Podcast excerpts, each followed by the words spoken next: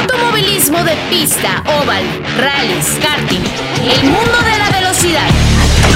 Enciendan sus motores porque inicia Auto y Pista, el marco automovilístico de Marco Tolama.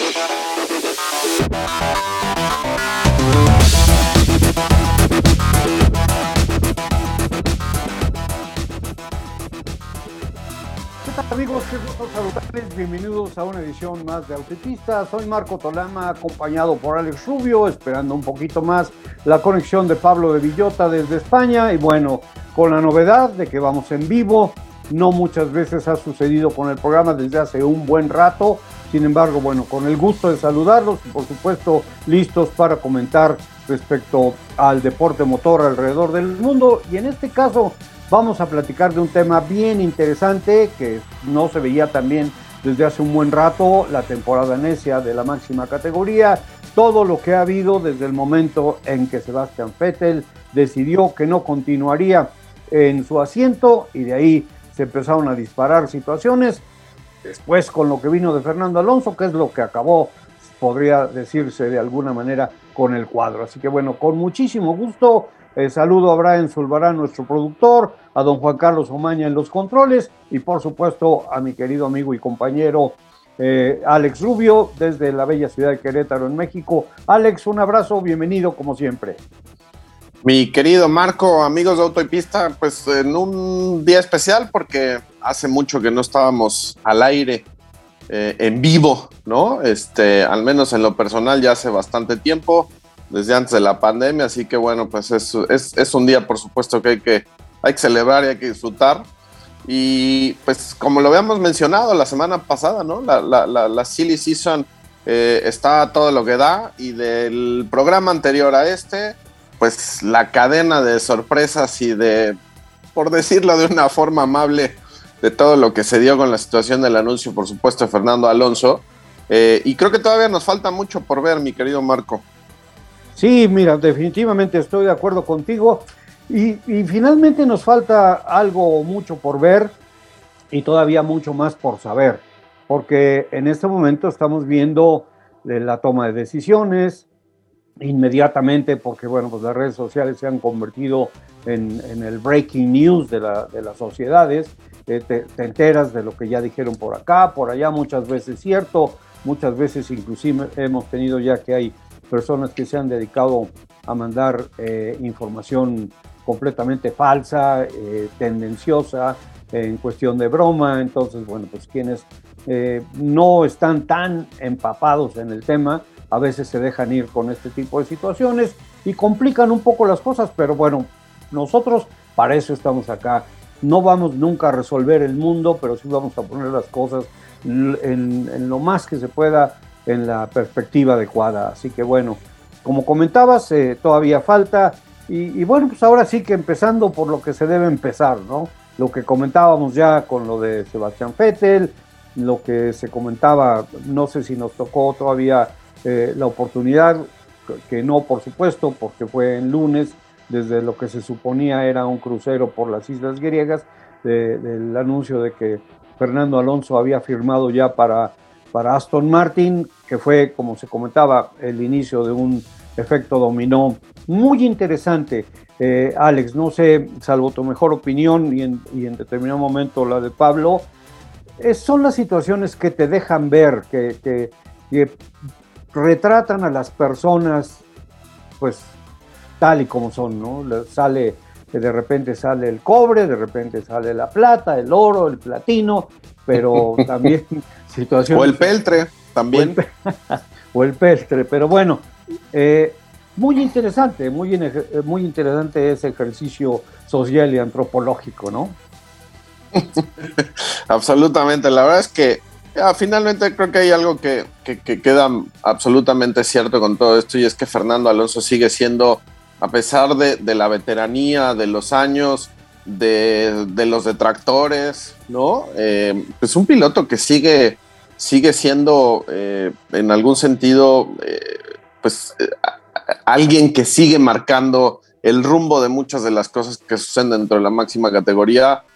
para bien o para mal o para el gusto o disgusto de, quien nos escuche, ¿no? Pero la realidad es que no hay que perder de vista algo. Es un bicampeón, es un piloto con un talento extraordinario que ha tenido eh, la posibilidad de demostrar que no solamente está apto para, para la Fórmula 1, porque lo hemos visto corriendo y ganando en resistencia en Le Mans, obviamente en el Dakar, en fin, en una serie de, de categorías y en todas de una forma exitosa, ¿no? Siempre teniendo un compromiso al máximo nivel.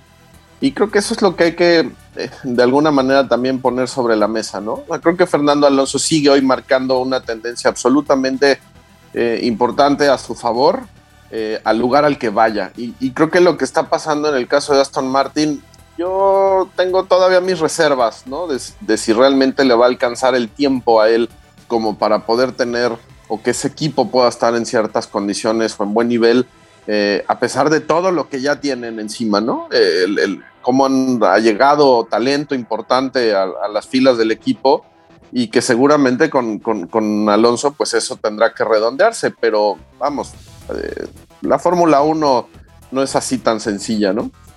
No, bueno, mira, no tiene mucho tiempo, por supuesto, eh, sobre todo por las cosas que se vienen.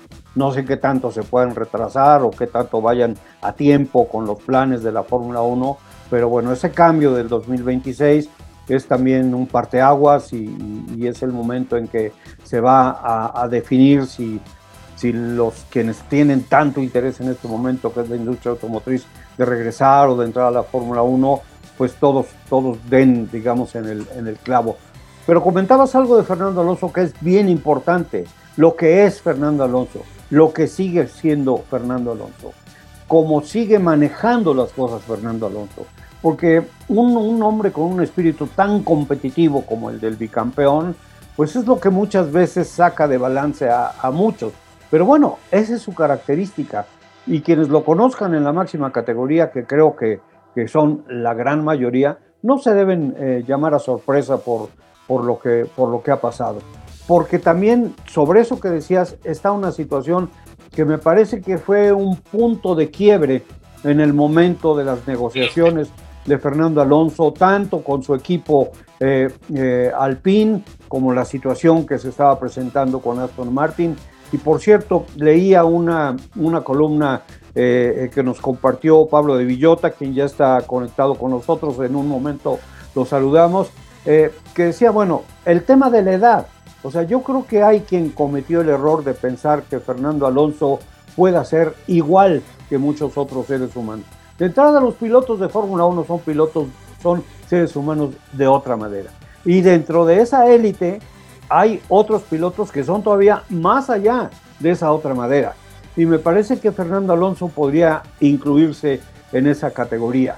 Y, creo yo que que en algún momento pues se equivocaron con la idea de que Fernando pudiese ir de bajada, cuando me parece que regresa fuerte y si no va de subida, trae un nivel que difícilmente se le puede eh, debatir. Y bueno, eh, saludo con muchísimo gusto a Pablo de Villota, amigos, también como siempre agradeciendo que nos acompañen, agradeciendo que estén con nosotros en esta edición de Autopista. Y Pablo, bueno, pues arrancamos y comentábamos del tema de la temporada necia o silly season, como le llaman en la Fórmula 1, que también está pesada en indicar, se siguen los ejemplos, pero empezando por lo primero, como decíamos hace un momento con Alex, ¿no? que ya habíamos comentado, la sorpresa de la separación y, el anuncio del retiro de, de Sebastian Vettel y lo que al siguiente lunes representó para la Fórmula 1 la noticia bomba que creo que es más eh, poderosa que, la, que la dio Sebastián Vettel, se podía esperar de que Fernando Alonso pues había firmado con Aston Martin, ¿no? Y las cosas alrededor de esa situación que además dispararon otras situaciones que inclusive son complicadas, ¿no? Sí, totalmente. Yo creo que aquí en esta situación se dan varias circunstancias a la vez y, por ejemplo, eh, lo que veo, hay, hay una diferencia que se ha visto aquí, por ejemplo, muy palpable en lo que es la habilidad eh, de un equipo y de otro a la hora de reaccionar rápido. Siempre se dice que el principal problema que puede tener un equipo de Fórmula 1 es que por mucho dinero que tengas, si se vuelve demasiado corporativo, falta agilidad a la hora de tomar decisiones muy importantes y decisiones clave. Entonces, en la marcha de Fernando Alonso de Alpine, siempre puedes decir, bueno, es culpa de Otmar Safnauer, o es culpa de Lauren Rossi, o es culpa de Luca Di Meo. Pero la realidad es que en Aston Martin ha sido el propio Lawrence Stroll, a pesar de que tiene su director general del equipo, Mike Crack, el que en su momento habló con Fernando y cuando se va Sebastián Vettel, pues es capaz de cerrar un contrato en cuestión de minutos. No cierras nunca un contrato, un contrato de Fórmula 1 es cuestión de meses, todos los detalles. Pero realmente en lo fundamental, eh, el propio Fernando ya lo había reconocido y, cuando incluso el año pasado eh, se rumoreaba algo también de que Vettel podría haberse retirado, tal, tal, ya habían hablado. En el momento que alguien ve la oportunidad, tiene esa, esa capacidad de reacción cuando el gran jefe, el jefe máximo, Lawrence Stroll, entra en escena y, es capaz de, cerrar de inmediato en el momento que se produce la marcha de, de Sebastian Vettel. Claro, por un lado puedes pensar, es que Alpine tiene razón en, en, querer renovar de año en año a Fernando, porque ya Fernando tiene 41 años. Bueno, pues como pasa con todos los deportistas, tarde o temprano en el caso de Fernando, mucho más tarde que temprano, pero es ley de vida que en algún momento comenzará su declive. Es realmente asombroso que a los 41 años está a este nivel, pero Alpine dice, bueno, yo no me puedo arriesgar. Y sin embargo, desde la psicología de Fernando, eso él lo entiende como un insulto. Y ojo, no quiero decir que tenga razón, pero él, lo interpreta como, un menosprecio, porque Fernando bueno, pues es muy particular con, su personalidad. Yo, eh, la experiencia que tuve siempre trabajando con él es que es un extraordinario profesional, pero tienes que hacerle siempre sentir eh, querido, considerado y, sobre todo escuchado por el gran jefe y, eso para él es muy importante. Y aquí, claro, si de pronto en Alpine te están diciendo, bueno, no, te renovamos de año en año, y de pronto le viene Lawrence Stroll y decir, ¿tú qué necesitas? ¿Dos años más uno? Y la opción viene en el tercero. Toma, te lo doy, pero tienes que firmar ahora mismo. Esa es la habilidad de Stroll y esa es a lo mejor esa situación de la cadena de mando de Alpine, de Otmar Safnauer, luego Lauren Rossi, Luca Di Meo, que preside el gran consorcio Renault. Al final, pues Fernando Alonso también es capaz en un momento de decir, aquí tengo uno que es el presidente de una compañía que me quiere, que me busca, que me va a pagar lo que es justo que me pague, y sin embargo tengo en el otro lado otros que son un poco dubitativos. Y a lo mejor en ese momento ha primado todo eso sobre la cuestión deportiva. Yo no creo que vaya a mejorar su situación deportiva con Aston Martin respecto a la de Alpine. A lo mejor tampoco la empeora, porque yo creo que Aston Martin a partir de ahora solo puede ir para arriba, porque está contratando gente muy, muy buena y está desarrollando una nueva fábrica que es extraordinaria. Es decir, yo creo que los mimbres para que Aston Martin empiece a, mejorar y a crecer están ahí y de hecho este año puntualmente hemos visto a los Aston Martin relativamente cerca de los Alpine. Y el principal problema que tiene Alpine, pues al final es un poco esto, que en algunas cosas pues acaba siendo muy corporativo. No es la época de Flavio Briatore. En la época de Flavio Briatore había una persona que dirigía todo absolutamente, no había cadena de mando e incluso pues desde la propia Renault, claro, que le iban a decir a Fabio Oratore cuando era una persona que traía toda la financiación del equipo con su habilidad para conseguir patrocinadores. Bueno, pues era casi un poco decir, bueno, nos da resultados, nos da títulos mundiales y nos trae todo el dinero para el equipo como para cuestionarle algo dentro del equipo. Eso yo creo que es lo que se echa en falta hoy en Alpine aunque el resto del equipo, a, nivel organizacional y de instalaciones y de medios y todo esto, comparativamente pueda ser igual. Así que yo creo que ahí es donde ha estado un poco la clave y lo, que se demuestra, pues como tantas veces, acordaos de Toyota, que entró en Fórmula 1 con un presupuesto que casi podría llegar a doblar al del siguiente competidor y nunca ganaron nada, porque era una compañía terriblemente lenta a la hora de tomar eh, decisiones porque aplicaba sus métodos de construir Toyotas para la calle, que, ahí, bueno, pues por esos comités de fabricación y de diseño y todo eso hacen tan, coche, tan extraordinarios coches para la calle, pero un equipo de Fórmula 1, a fin de cuentas, por mucho dinero que haya por todo, funciona como un taller, como un equipo de carreras y que tiene que tener unas directrices muy rápidas y muy directos a nivel técnico, a nivel de gestión de los pilotos, a nivel de, todo lo que es la organización. Y ahí veis el ejemplo, más claro también en la actualidad, es Mercedes. Es Mercedes, un gran emporio automovilístico, pero es Toto Wolf el que dirige con mano de hierro el equipo y el que está continuamente eh, tomando las decisiones en ese sentido, como si fuera un auténtico equipo de carreras. A velocidad de Fórmula 1, ¿no? Y bueno, pues eh, me parece que aquí también ah, hay una situación que, pues, que se centra en 365 días. Me parece que, la clave ahí, el, punto está en un año, en que si Alpine eh, en este momento Alpine hubiese tomado la decisión de decir, bueno, está bien, ¿por qué no continuamos con alguien que nos ha estado ayudando muchísimo?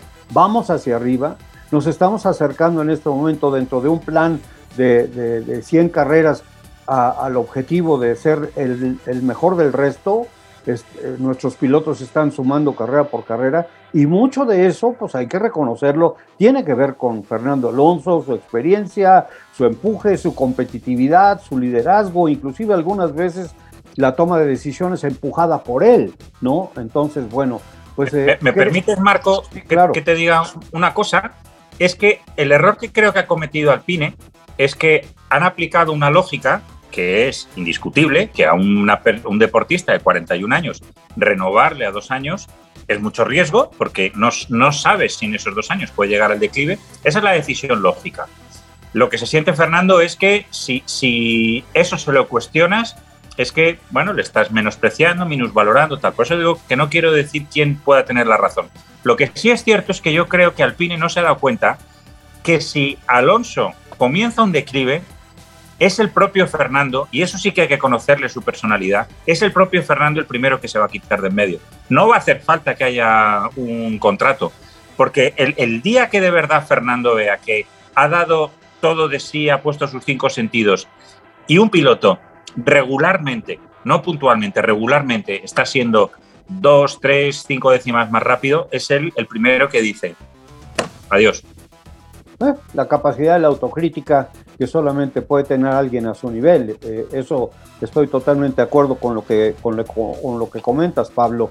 Y bueno, pues eso también, por supuesto, nos llevó a la otra situación, que era la de, eh, algún, de alguna manera que, que Alpine, pues en cierto modo respiró con cierta tranquilidad, bueno, ya no podemos hacer nada porque ya está eh, declarado, ya nos enteramos a través de lo que se hayan enterado, medios de comunicación, redes sociales. Así que bueno, pues vamos ahora a concentrarnos en el tema de, Oscar Piastri y cometieron el error de, anunciarlo y, desde luego pues recibieron como contestación eh, Alex la, respuesta de Oscar Piastri, que en su momento, bueno, pues estaba también leyendo eso que compartiste con nosotros, Pablo, pues eh, se puede considerar como, como una especie de, de, respuesta de alguien que no ha medido lo que se ha hecho por él y que por ello tendría que ser un poquitín más agradecido, ¿no?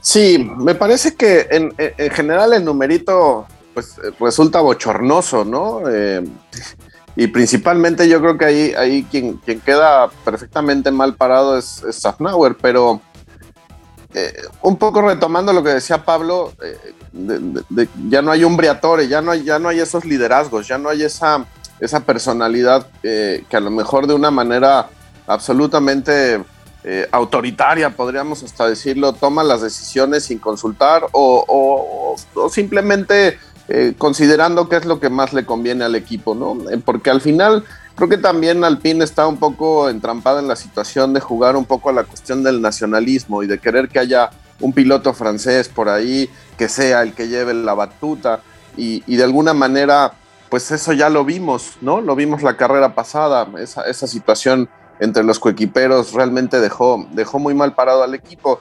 Y después incluso se retomaron momentos en los cuales eh, Checo cuando compartió equipo con Ocon mostraba esa falta, digamos, de, de labor de equipo. Y si van a seguir insistiendo de alguna manera en esa situación, pues creo que también la cosa no les va a ir muy bien. Y, después viene esta situación con Piastri que definitivamente eh, nadie estaba enterado de nada, ¿no? O sea, lo que te das cuenta es que hay, hay una descoordinación, una falta, digamos, de entendimiento dentro del mismo equipo, de la estructura, de quién es el que toma decisiones para qué, cuándo. Eh, y, eso la verdad es que fue, fue, fue bochornoso, como lo decía hace rato, y, y ha sido motivo de burla absoluta alrededor del mundo de viejos y nuevos aficionados, porque realmente creo que es algo que no habíamos vivido de esa manera, quizá tan grotesca. Y coincido un poco, no, no un poco, coincido mucho en lo que acabo de decir, de esa falta de agradecimiento quizá por parte de, o, sí, por parte de Piastri, de no entender que al final está en esta circunstancia gracias a Alpine, ¿no? Bueno, y al mismo tiempo, bueno, también habría que reconocer que sí, Oscar Piastri es uno de esos talentos que emergen de tiempo en tiempo, que no se dan como flores de primavera y que por supuesto es apreciadísima la posibilidad de contar con su, con su aportación en un equipo. Ahora, falta todavía, porque además ya se le invirtió muchísimo en su preparación, falta todavía ver cuáles son los resultados, pero no sé, Alex, Pablo, si, si en ese sentido eh, eh, Oscar Piastri, si se hubiese o si se quedara eh, en, Alpine, pudiese ser el líder que necesitara ahorita el equipo, junto, como comentaba Alex, a un coequipero complicado como lo es Esteban Ocon, ¿no? Claro, es que es, una situación un poco que, la verdad es que las carga el diablo, ¿no? Porque al ser Alpine una empresa dependiente, bueno, de, Renault, una empresa en la que el Estado francés eh, es el accionista principal, tiene que haber un piloto francés de cualquier forma. Claro, Oscar Piastri no dice, si estas cosas, que por ejemplo las cosas que hizo Ocon, que las conoce perfectamente Checo Pérez porque lo ha sufrido, o sea, las, maniobras un poco absurdas de, de Ocon, que siempre ya no es algo nuevo, es recurrente, que, que hace Mm, cosas absurdas porque está siempre más preocupado eh, con su compañero de equipo que, en sí, con su propia carrera o con el resultado global del equipo. Y puede llegar a hacer unas tonterías enormes como las que hemos visto en Hungría con Fernando, pero es que solo hay que repasar eh, en YouTube, eh, bueno, los propios comentarios de Checo. en, fin, esto no es algo nuevo por parte de Ocon. Y esto Piastri lo sabe. Por otro lado, Piastri se arriesga, yo creo, demasiado. Yo creo que en el fondo es un error y ojalá que me equivoque también. También creo que ha sido un error lo de Palou salir de Ganassi. Porque por mucho que Ganassi te esté negando un buen sueldo, que por mucho que Ganassi se esté aprovechando de que Alex Palou lo fichó, por así decirlo, a precio de saldo, claro, también es verdad que, que el que le ha lanzado al estrellato, a Alex Palou, es Chip Ganassi. Entonces, a lo mejor es un poco la situación, desconociendo todos los detalles, por mucho que le haya dolido al orgullo, a lo mejor un momento de Alex de, tragarse ese orgullo y decir, ok, me queda una temporada más con Ganassi, ganaré mis títulos, seré agente libre, soy joven todavía, suficientemente joven, y a partir de ahí, o con Ganassi, mi posición negociadora será completamente diferente, fruto de la, de la presión que me ha hecho ahora, o si viene otro equipo, no tendré ningún problema con Ganassi por decir, oye, igualame tú la oferta que me esté haciendo McLaren o que me esté haciendo cualquier otro. Es bastante eh, eh, extrapolable la situación de Piastri con la de Palou, pero yo de igual forma creo que lo que está haciendo Piastri es de altísimo riesgo. Solo le puede salvar a Piastri que inmediatamente cuando llegue lo esté haciendo muy bien a nivel de esos talentos como pudiera ser en su momento Verstappen o en su momento que apareciera Hamilton, que, que, según se monta en el coche la primera carrera está a un nivel estratosférico al lado de un compañero de equipo como puede ser Lando Norris, súper valorado. No le van a dar la opción en un McLaren o, donde sea que, por ejemplo, se le ha dado a Mick Schumacher. A Mick Schumacher se le está dando mucha paciencia. Se le ha dado un año de aprendizaje, ahora este segundo año eh, va ya cada vez mejor, pero está con Kevin Magnussen cada vez costándole más. Esa, ese lujo que se le ha dado a, a Mick Schumacher, ahora no lo va a tener Piastri. Y, y, es, es, altísimo riesgo porque el mensaje que manda la Fórmula 1 Piastri es terrible, porque es decir, oye, si esta persona tiene este concepto de, digamos, de lealtad o, de agradecimiento a su equipo, eh, la situación es muy peligrosa como yo un día le fiche y, estoy en terreno, digamos, muy peligroso, ¿no? Así que Pablo, yo, yo creo que es en, general una decisión muy arriesgada y, me temo que puede que equivocada. Pablo, vamos a hacer, nos pide Brian eh, Zurbarán, nuestro productor, la pausa en medio programa. Vamos a hacerla, por supuesto, vamos a continuar con este tema que está tan interesante. Ya trajiste a la mesa eh, lo de Alex Palou, que se puede comparar con lo que normalmente no se había vivido en indicar que era una temporada necia tan intensa. Vamos a hacer la pausa. Gracias a todos nuestros amigos por acompañarnos. Gracias también a Juan Carlos Omaña en los controles, para Zulbarán, nuestro, nuestro productor. Eh, regresamos en un momento. Estamos aquí en Auto y Pista en vivo desde W Radio. No pierdas detalle de lo más importante del mundo del motor. La información del automovilismo mundial en autoypista.com.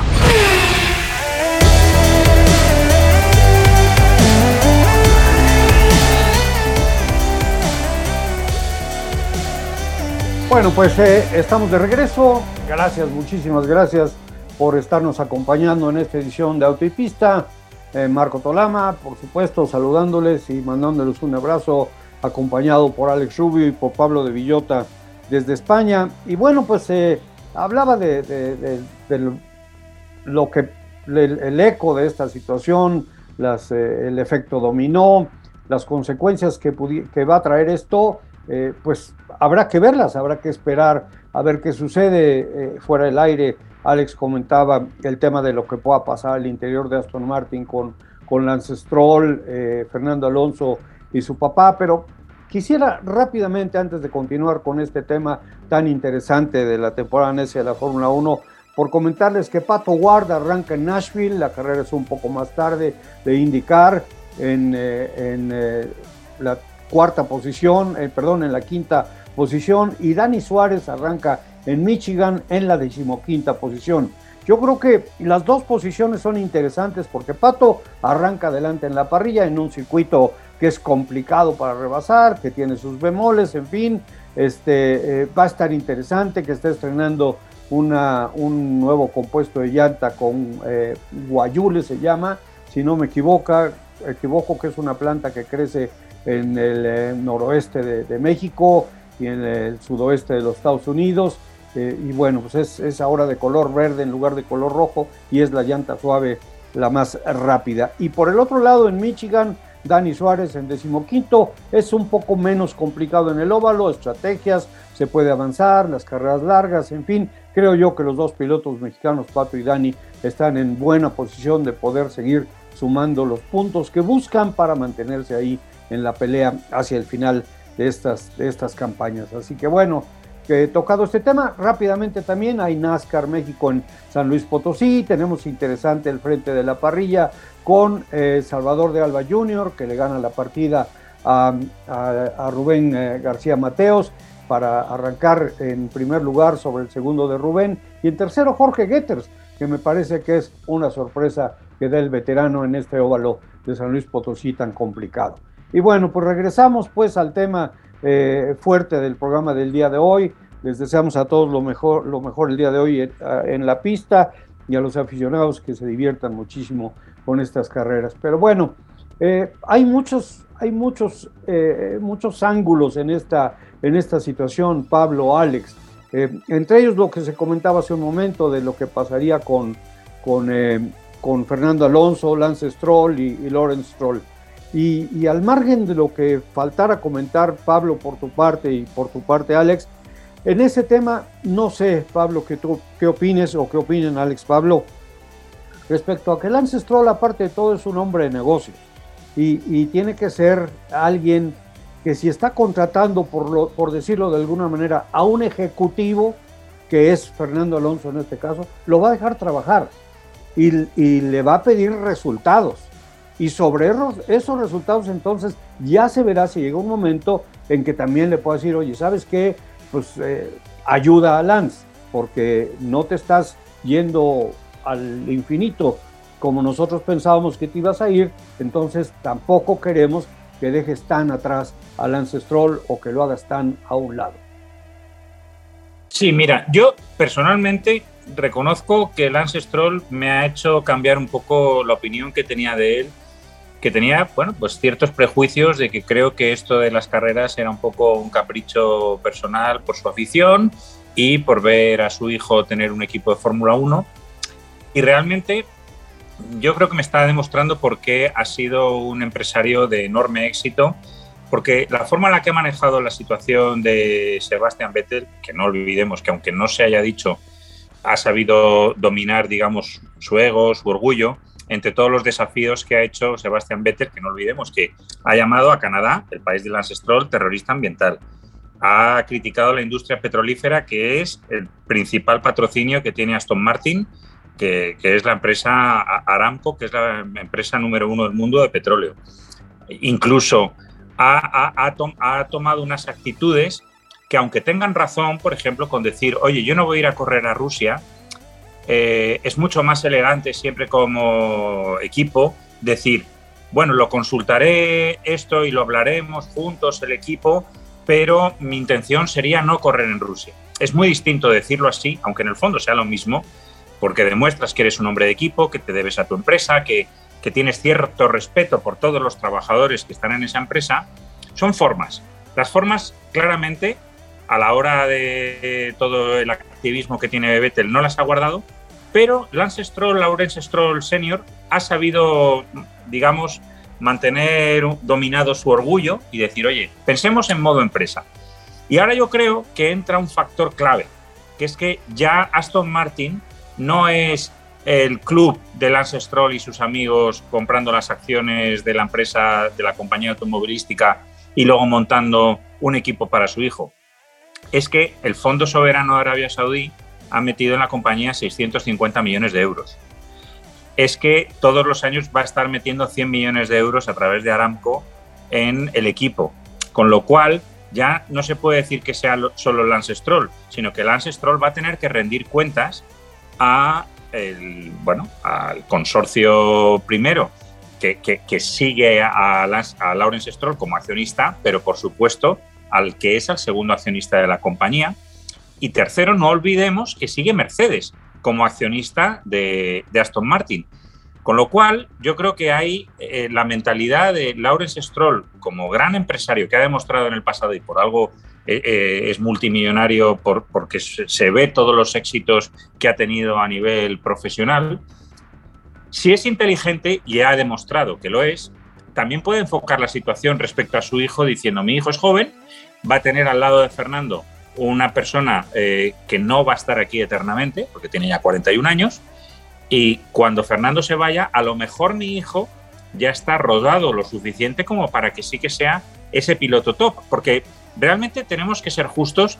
A, Lance Stroll Jr. se le ha criticado mucho de ser simplemente un piloto por el dinero de su padre, pero no olvidemos tampoco que, está de poder a poder con todo un cuatro veces campeón del mundo como es Sebastian Vettel. En cuanto a velocidad, comete más errores, pero también por otro lado habría que decir, bueno, solo faltaba que no cometiera más errores mm, respecto a un piloto que es eh, uno de los pilotos que más carreras ha ganado en la historia de la Fórmula 1. Es decir, Lance Stroll tiene, tiene margen de mejora, podría obtenerlo al lado de Fernando. Y luego hay otro punto importante desde mi punto de vista a nivel empresarial, que es la labor que puede ejercer Fernando como prescriptor y líder de una gran marca como puede ser Aston Martin. En el sentido de que cuando tienes un gran nombre detrás, como es el caso de Sebastian Vettel o ahora Fernando Alonso, eso para una marca como Aston Martin a la hora de, por supuesto, vender patrocinadores, pero al final del día, vender los coches que están vendiendo es importante. Yo estoy con mucho interés para ver qué va a pasar en Alpine ahora que desaparece una figura de, gran impacto mediático y mm, si le sustituye, imaginamos, Gasly y Ocon, ¿qué, qué, tipo fuera de Francia impacto pueden tener los nombres de Ocon y, de Gasly a la hora de proyectar tu marca a nivel del mundo con, un, gran nombre detrás. Eso, eso lo consigues con un Luis Hamilton, lo consigues con, pues eso, con un Fernando Alonso, con un Sebastián Vettel, con eh, ahora incluso ya, pues con esta nueva generación que está llegando, por supuestísimo, lo consigues con un Max Verstappen o en breve con Charles Leclerc. Ese tipo de nombres son los que luego te hacen también eh, ver. Y ahí veo parte del futuro de Fernando que se le haya ofrecido. Como decir, oye, aquí es una gran compañía de coches, tú puedes llegar a tener tu futuro dentro de lo que es el equipo de Fórmula 1, pero llegado el momento de tu retirada, dos, tres años, que es lo que has dicho tú, no lo que te obligamos, digamos, nosotros, oye, puedes tener aquí una segunda vida porque yo estoy convencido que Fernando no va a irse a su casa en Oviedo cuando termine la Fórmula 1 a mirar el paisaje. Yo, yo, creo que de una forma u otra seguirá vinculado en la competición, corriendo en otras competiciones, pero en Fórmula 1 de, una forma de otra vinculado, vinculado a la marca. Y yo creo que ese es un poco todo el conjunto de cosas que, que, que marca al final la diferencia. Y vamos a ver lo que pasa a nivel empresarial y deportivo el año que viene porque también influye mucho cuando tienes ese, digamos, ese piloto de referencia que podía ser Sebastián Vettel a la hora de, ser fiable con los ingenieros a la hora de dirigir la evolución de un coche. Porque por mucho simulador que haya, por mucho ingeniero que haya, eh, es el, el, piloto con muchísima experiencia el que te dice, oye, mira, te estarán dando los datos del simulador lo que digan y te estará diciendo este setup lo que tú quieras de los neumáticos, pero esto es así. Y cuando te lo dice un piloto como puede ser uno de estos grandes con mucha experiencia, no tiene nada que ver cuando te lo pueda decir eh, un Lance Stroll o, un piloto como Esteban Ocon. Sí, mira, y dos, dos, cosas, dos cosas importantes con, con, lo de Fernando Alonso. Creo que también ahí está otro punto que, que en este caso, eh, escuchando, eh, se convierte digamos, en un punto negativo o un error de, Alpine, de querer ellos planear el futuro de Fernando Alonso, diciendo, bueno, vas a estar aquí este tiempo, quizá un tiempo más, refiriéndome a un año o al año siguiente o al año siguiente, dependiendo de cómo vayas, eh, de cómo se vayan dando los resultados, pero, pero también eh, tenemos planeado para que corras en, nuestra categoría de, del Campeonato Mundial de Resistencia. Y me parece que ahí también Fernando Alonso puede decir, a ver, ¿y por qué eres tú el que me está diciendo qué es lo que yo voy a hacer? Porque ese, es un tema muy importante. Y para una mentalidad competitiva como la de Fernando Alonso, pues prácticamente eso puede ser inaceptable, por un lado. Por el otro lado, pues mencionabas también Mercedes, eh, eh, Pablo. Eso es muy importante. Ya, o sea, ya tuvimos la, el ejemplo del, del Mercedes color de rosa y de la competitividad que tuvo el auto cuando se supone que copió prácticamente todo lo que Mercedes le permitió copiar. Bueno, de esa misma manera sigue teniendo en este caso Aston Martin el apoyo de Mercedes, como comentabas. Entonces, bueno, pues eso también puede venir a ayudar muchísimo a todo el proyecto de Lance Stroll. Yo creo que esto está visualizado y que está visualizado de una muy buena manera. Claro, y eso, vamos, eh, muy, emparejado a lo que decía eh, Pablo, ¿no? Y, que no podemos nunca perder de vista, y es la parte empresarial. O sea, finalmente Mercedes sigue teniendo eh, pues, una parte de las acciones y un interés absoluto y directo sobre lo que pueda en determinado momento llevar a cabo Aston Martin. Entonces, Vamos, eh, habrá que darle tiempo, ¿no? Eh, a, cómo se van dando las situaciones, cómo se van acomodando las piezas, cómo va encajando ese nuevo talento que va llegando y que de alguna manera pueda ir dándole salida a ciertas situaciones que hoy tienen a Aston Martin, pues prácticamente peleando ahí el penúltimo lugar, ¿no? De la parrilla y eso no, no, pareciera que no es eh, el lugar adecuado para un bicampeón y menos de la talla de alguien como Alonso, ¿no? Que finalmente puede decirle a una marca como Alpine o como Renault, señor, señores, pues yo no, no estoy aquí eh, a su disposición y esperando a ver qué definen eh, con mi vida, ¿no? Yo tomaré las riendas de lo que tenga que hacer y punto. Y en eso, bueno, pues esperemos que Aston Martin sea eh, pues un receptor que tenga la, apertura y la inteligencia suficiente como para poder eh, explotar todo lo que Alonso puede aportar dentro del equipo. Entonces, será interesante y, por supuesto todo lo que, lo que viene, eh, pues, y lo, mencionamos al principio, ¿no? ¿Qué, ¿Qué va a suceder con todo lo que está por anunciarse finalmente? Si Latifi se va, eh, si hay la intención de, poder colocar un piloto norteamericano ya antes de que otra cosa suceda, eh, en vísperas de si llega o no llega eh, Andretti con su equipo. En fin, o sea, creo que todavía hay muchas cosas que, faltan por definirse y que va a ser pues interesante de, conocer, ¿no? Y mira, vamos a tener que meter el acelerador porque tenemos que soltar la señal un poquito antes del, tiempo normal, unos minutos pero bueno, también está la otra situación, hablando de, ECO. Eh, está la situación de, bueno, ya mencionados ahorita, Alex, eh, pues, ¿qué va a pasar, eh, por ejemplo, en Williams, ¿no? Pero también, ¿qué va a pasar con Daniel Ricardo en, McLaren? Y si va a llegar a McLaren uno de los pilotos a los que le están tocando el canto de las sirenas, o, qué va a pasar, por ejemplo, si, Daniel Ricardo va a ocupar el lugar que hasta este momento, pues se supone que va a tener, porque así lo dice Alpine, Piastre en, Alpine. O sea, ¿qué pasa con esa situación y qué pasa eh, si es realidad que McLaren lo va a dejar ir? Eh, ¿Cómo van a ser? Y, ahí está el tema también eh, de lo que comentabas en un principio.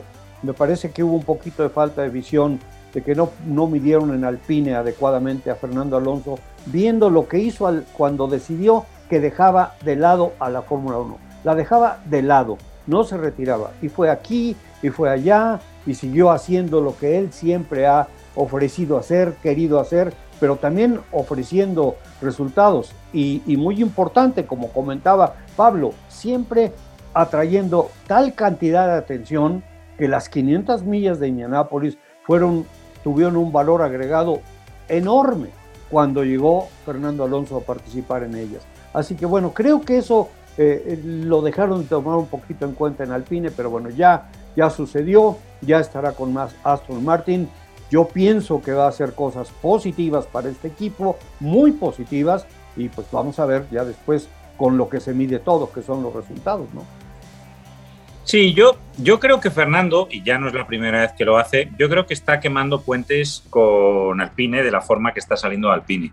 Porque a fin de cuentas, bueno, pues ha dejado un poquito en más lugar, ya no sé si a Otmar Safnauer o a Lauren Rossi o a Luca Di Meo, pero la cuestión es que, bueno, esa salida mm, deja una situación un poquito delicada. Ahora bien, tiene 41 años, ya le da un poco igual el problema es que el piloto siempre es el eslabón débil y tiene que asumirlo, porque si un equipo se quiere quitar de medio a un piloto, aunque tenga contrato, como es el caso de Daniel Ricciardo, se lo va a quitar. Y, yo por eso creo que eh, tenemos el ejemplo de Checo, que con Red Bull ha sabido siempre mm, guardarse todas las perlas que el doctor Marco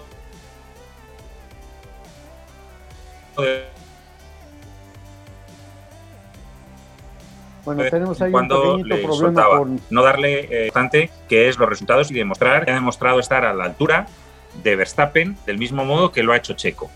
A fin de cuentas, yo creo que es el enfoque eh, adecuado para un piloto y ya sé que es triste, pero, pero es que siempre ha sido así en la Fórmula 1, es, es el eslabón débil. Y lo que tiene que tratar el piloto es no hacer lo que ha hecho Oscar Piastri, que es quemar puentes y cualquier otro piloto se puede aplicar el mismo cuento, porque en la Fórmula 1, pues ya sabemos, por eso le llaman el estanque de las pirañas, porque es, es, así de cruel y, y, de duro. Y lo más triste y lo más cruel y lo más duro es que se nos terminó el tiempo, Pablo. Y que como, suele ocurrir, como suele ocurrir siempre. tenemos que despedir agradeciendo, pero por supuesto, a nuestros amigos por habernos acompañado el día de hoy en Autopista e invitándolos a que estén pendientes para la próxima edición el próximo domingo. Así que bueno, rápidamente, gracias Brian Zulbarán, gracias a Juan Carlos Omaña, gracias Alex Rubio, gracias Pablo de Pillota, de Villota, perdón, soy Marco Tolama, les mando un abrazo, cuídense mucho y nos estamos escuchando en la próxima edición de Auto y Pista. hemos cruzado la meta. Auto y pista, el marco automovilístico de Marco Tolama.